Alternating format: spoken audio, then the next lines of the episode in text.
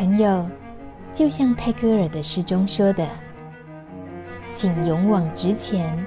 一路上有野花为你绽放。”路德之音就在你身旁。欢迎收听《路德知音》，我是梅琼妹。今天来的知音好朋友，相信也是大家都很熟悉的，他是罗一钧医师。听说啊，去年的生命大会里头，好多粉丝都把他那一场讲座挤爆了。所以呢，今天我自己也很荣幸，可以有这个机会跟罗医师聊聊天。那如果是不认识罗医师的人呢，我们简单的介绍，他是台大医院的内科与感染科医生，他曾经在美国的疾病管制局接受流行病的训练。目前罗医师是疾病管制局防疫医师，台大医院的内科兼任主治医师。就是说，我的本职是在疾管局当公务员，但是我礼拜六去那边看门诊嘛，那只算义务性质，那个是算兼任啊，不是正职。因为很少碰到那个职称这么复杂的。从路德协会这里可以了解，罗医师他不只是在台大医院是非常受到感染者朋友欢迎的医师，他是一位非常友善热心的医师之外。他的网络部落格呢也是非常受欢迎，大家一定都知道，就是心之谷，心爱心的心，心之谷，谷呢就山谷的谷。其实这名字对很多人来讲应该也很熟悉，我们就请罗医师先从介绍心之谷这个名称由来开始好了。罗医师你好，呃，主持人好，各位听众好，呃，很荣幸上这个节目。那呃，我是很复杂的人啊，因为我很多职称，然后角色也很多。那心之谷这个部落格是我呃。业余时间的一个兴趣，然后那算是我很多角色当中的一个，也就是当这个心之谷的版主。那大概是三年前，我离开了台大医院到疾管局，一些比较工作上没有那么忙碌之后，我开始发现说，哎、我们台湾吼好像在艾滋这方面的资讯哈，网络上能够找得到的很混乱，另外又很不齐全，很多病友他们其实想要知道自己吃的药。或者是说去去看病的时候应该注意哪些事情，其实在网络上找来找去你都找不到。那所以我就想说我要弄一个部落格吼来呃提供这样子的资讯。那当时就在想说到底要取什么名字比较好。那只是就是灵机一动想到我以前大学很喜欢的一个宫崎骏的动画，就叫做《心之谷》哈。他是在讲就是国中一对少男少女这个很纯纯的爱哈，男生很会拉小提琴，女生很爱写作。那我是觉得说，就是希望把这个部落格不要弄得那么的悲情，不要弄得那么的的可怜哈。那就是希望说用比较呃正向的方式来看待这样的一个事情，所以不知道为什么就决定取这一个名字。难怪我就好奇啊，心之谷当然听起来一听不会跟 HIV 扯上关系。再来是这是一个医生开的部落格，我就更纳闷了，医生忙得不得了哎。可是，在部落格上看得到你对于大家的提问用心的回答，还有自己呃建立的各个主题，那些是会占掉你很多时间的吧？嗯、对啊，大概每个礼拜要抽出一些时间来写文章，然后然后每天都固定要回答这个读者的留言，然后那呃一开始的时候当然留言很少，所以每天花一点点时间，现在大概都要花个至少半小时的时间来回答，因为每天大家要回的留言都有。嗯，六到十折左右，而且有的时候那个问题是我也不知道，就是有点无厘头的问题，特别是非感染者的问题，关于那个传染途径怎么得到艾滋这一方面的，很多时候不知道该要要花一点时间想怎么去措辞，才不会让他更加的恐慌，但是又不希望说鼓励他对这样这个传染途径的疑惑继续加深哦，所以这部分我觉得是让我学到了很多怎么跟呃一般人沟通的这一些技巧。原来挑战这么多啊！其实如果说还包括不了解的人，然后你也要趁机会要教育什么，那其实，在经营这样的部落格，我觉得这种责任这么重大来讲，你没有想过应该要停一下或什么吗？比如说真的影响到生活了，或者你刚刚说的那个部分已经不是你部落格讲讲几句话就能解决。你曾经对于部落格的功能有自己怀疑过什么吗？有啦，其实一开始设立是希望说，主要是提供我的病友像感染者这方面的资讯。可是后来慢慢发现说，其实没有感染的人对于艾滋的误解更深哈。然后这方面如果我们不加以设法澄清等等的话，其实流窜出去在网络上的谣言是更可怕的。然后也会加深民众对于艾滋感染者的一些歧见，然后，所以我我后来我曾经想过说，我要把我的留言板封起来，就是完全只给感染者来问。那但是后来觉得说，既然我是在这个公家机关疾病管制局上班的医生，我还是有对于这个民众的这个卫教的一些责任在，所以我还是当时还是勉为其难继续留言，继续回哈，然后慢慢也大概体会到说。这个大家在恐慌的是哪一些东西？然后透过一些契机，呃，做了一些回答之后，好像对他们的这个焦虑是有一些蛮正向的帮助的。那我当然现在也会觉得说，有时候真的，有时候答答问题真的答得很烦，我会我会找一些机会让自己放个假，就会说对不起，几月几号到几月几号留言板会暂时关闭，我要去休假一下。然后也是让有一些焦虑的读者可以稍微冷静一下了。嗯。那因为这个部落格了解了你给的讯息之后，他对你感到放心跟信任，而去求助于你的门诊的，应该这样的例子也会有，对不对？呃，有，但是不多。我觉得大部分其实是网络上可以解决，他不见得非要来看医生。那那个，因为我觉得现在这个资讯的时代，哈，尤其医生的门诊又那么的忙碌，其实你真的看到医生，他会跟你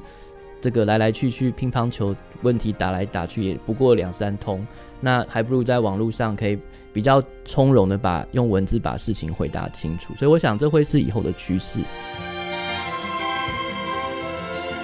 我当然是很佩服医生你做这件事情，什么样的原因，或者是曾经什么样的契机影响了？比如说您曾经到马拉威算是义诊吗？我在马拉威其实是当义男，然后就像现在阮经天在服替代役，我服的是到国外去的叫外交替代役。那确实，我跟艾滋会结下这么深的缘哦，其实就是因为到非洲的关系。那个我在非洲服役两年，那服役的国家叫马拉威，这是一个呃艾滋盛行率很高的一个地方哈。那在成人的话，一般来说是百分之十五的成人都有艾滋，然后我在病房里头看到的百分之九十左右哈都是艾滋病患，就在那样的环境当中，让我认识到说这个病。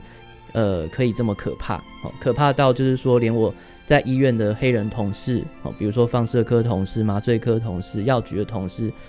接二连三的就是发病，然后在我面前，就是倒下。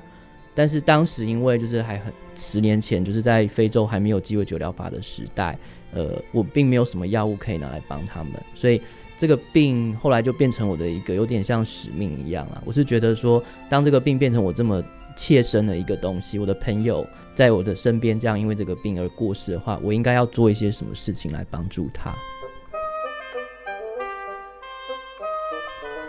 就各个面向的人都很可能接触了心之谷这个部落格。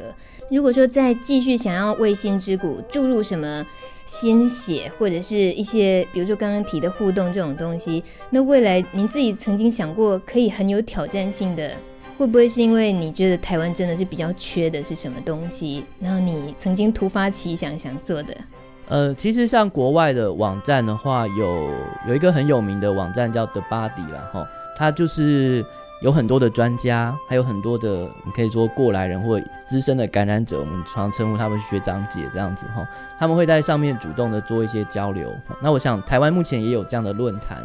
提供，不过就是说比较是。感染者谈感染者的，然后专家多半都不会出声音。好，那所以如果能够有一个这样的平台，是让也不是只有罗一军一个人，就是有更多的专家能够来参与这样子的平台，然后可能轮流大家分配一下工作，不要通通都推给一个人哈，然后来轮流回答一些病友的问题。我想就是对于感染者就医这件事情来说，会觉得更亲切啦，因为不要说都等到好像真的。非去看医生，讲讲实话不可，才来弄这件事情。那我曾经想过，没有那么那么的雄心壮志的话，只是说怎么样可以把留言的部分哈，因为这这三年来大概留言可能也回了几万则了，有没有空可以把它整理一下？有一些大家常见的留言，能够把它整理出，比如说一百个常见的问题。不过这受限于就是都是业余在做的事情，然后每天留言还是不停的在进来。可能需要有一阵子，说关板一整个月吼，来做这个整理的事情。但是现在来说，还是先且战且走看看。你如果要征义工的话，应该很多人会很愿意啊，帮你整理这些讯息。义工当然是很欢迎啦吼。那那个，而且我觉得，除了整理这个留言之外，其实怎么样能够让这些资讯更容易被呃点选到或搜寻到，也是我力力有未逮的地方。我毕竟不是学电脑、学做网页的人。那这个部落格三天两头有一个文章，可是可能已经被堆积到很后面，也许读者不是那么容易可以看得到。如果说有一个更加互动式的选单，哈，然后更容易能够搜寻到关键字的话，也许大家能够更善于利用这样的东西。不过这这个都需要有人帮忙，所以很很欢迎大家如果愿意当志工的话，来跟我们联络。当医生要做的事情，跟经营这个部落格能够达到的一些效果，其实有不一样的成就感吗？嗯，我觉得都都有，而且是相辅相成的。就是说，看病有看病的成就感。你当下讲了些什么话，病人好像很很能够立刻了解，然后呃安慰他一些话，他就很开心。可是往往我想，我们在门诊相聚那五到十分钟的片刻，那也只是片刻而已。其实你回到家之后，可能有很多的问题，但是在那个场合羞于启齿，或者是医生，不管是医生太凶，或是医生太可爱，什么就是问不出口。所以让你在回家的时候有一个网络的地方可以让你上来询问。那布洛格回答问题，我觉得是让我比较可以看到感染者他没有在门诊问的问题的另外一个方向。当你面对面的时候，你可能希望给医生一个好印象，所以你不会去谈你的一些私生活，或者是你不会主动去谈你一些可能用药的事情，或者是情感悲伤的地方。但是在网络这个匿名的地方，你可以很很畅所欲言。我也比较可以了解到，就是说，其实呃，感染者在就医以外，或者就身体健康这件事情以外，有很多很多其他的东西是医生可能没有想到或没有时间去关心的。就像刚刚提到的一些权益方面啊，然后甚至出国留学哈，还有更多我想是在情感方面啊，这一些我觉得都是给医生一些刺激。也就是说，我觉得我们从事艾滋这一行，其实。你刚刚讲佛心来，我想我们大部分从事艾滋这一行医生都真的是很善良了哈。善良的好处是很友善，可是坏处会在于说太单纯。我们很多时候可能不太能够很感同身受的去知道说感染者到底呃心里面的困扰究竟在哪些地方。所以多透过这一些沟通，我们才能够有机会了解。您刚刚有提到这个，有些人呢，门诊的时候有些是不敢问，所以就透过部落格嘛，可能是太凶或太可爱。我是很确定是因为太可爱啦，就是因为罗医师应该有很多人都跟我有同感吧。我今天是第一次看到他，所以请问罗医师，你不担心就是在网络上跟您提问，您不担心有很多处理不完的这些留言？如果有这么多处理不完的留言，就表示说确实有这些需求在嘛，吼。我可以很坦白说，我当初留这个部落格的留言板，其实是希望说，让感染者能够有一些空空间能够发问。可是后来，当那些非感染者都在问的时候，我发现说，台湾其实就连性病这一块的问题都很多没有办法开口的地方。也就是说，即使今天不要谈论艾滋好了，讲梅毒、讲菜花，或甚至只是说发生了一个不安全的性行为或疑似不安全的性行为之后该怎么办这样的问题，他都不知道去找谁问。所以我想，这样的需求没有被满足之前，我的部落格的留言一定会继续。我觉得也没有什么，嗯，也没有什么不好的啊，就是有有能够帮助别人的机会，就是帮助别人嘛。感情也可以问，是不是？刚刚说的感情的事情。嗯，好啦，闹你的啦！你要回答的事情，要忙的事情已经忙不完，大家尽量哦，稍微分类一下。感情的事情呢，我是建议可以找路德，因为路德呢也很多分类，所以对对对，我想，我想我会请他去找路德，对，因为路德的人对这一块应该更有深入的研究。那其他的事情可以呃留给我这样子，有松一口气哦。有有有，因为因为真的每天都不知道会有怎么样的，我可以讲比较夸张的一些问题，比如说我印象最深刻的是有人去珍珠奶茶店买了一杯珍珠奶茶，那因为他跟老板有起点口角，他就很担心说有老板会不会在珍珠奶茶里面下呃有含有 HIV 的提议毒害他这样子。对，那我其实回答这个留言的时候，我是很想。翻桌子大笑这样，但是我不行嘛，因为我就是要回答嘛，所以我就只好很耐心跟他讲说啊，这个从口腔进去不会感染，然后嗯，老板也没有理由要害你，就是他也他他要去哪里弄这样 HIV 的体液来，而且就算他有，然后你喝下去，这样子也不会传染。我们一定要请义工在帮忙做问题分类的时候呢，就是列出十大惊问，就是超级大惊讶的那个问题，太有趣了。谢谢罗医师今天来聊这些，当然其实我还蛮希望可以开另外一集是聊。呃，罗医师，反正他什么都能问嘛。刚刚说的感情，搞不好他也可以回答大家。谢谢罗医师今天跟我们分享这么多。那不过还是要谢谢各位读者的支持。那希望以后更互动的时候，我可能会开一个呃问题，就是希望大家可以上来丢，就是说你希望了解的一些议题，觉得罗怡君还没有写到的东西，然后你希望了解，那这样我才比较知道说我还要写什么。有时候会觉得脑袋空空的，我不知道该写什么东西了。大家可以提供一些意见。谢谢罗医师，谢谢，谢谢主持人，谢谢各位听众。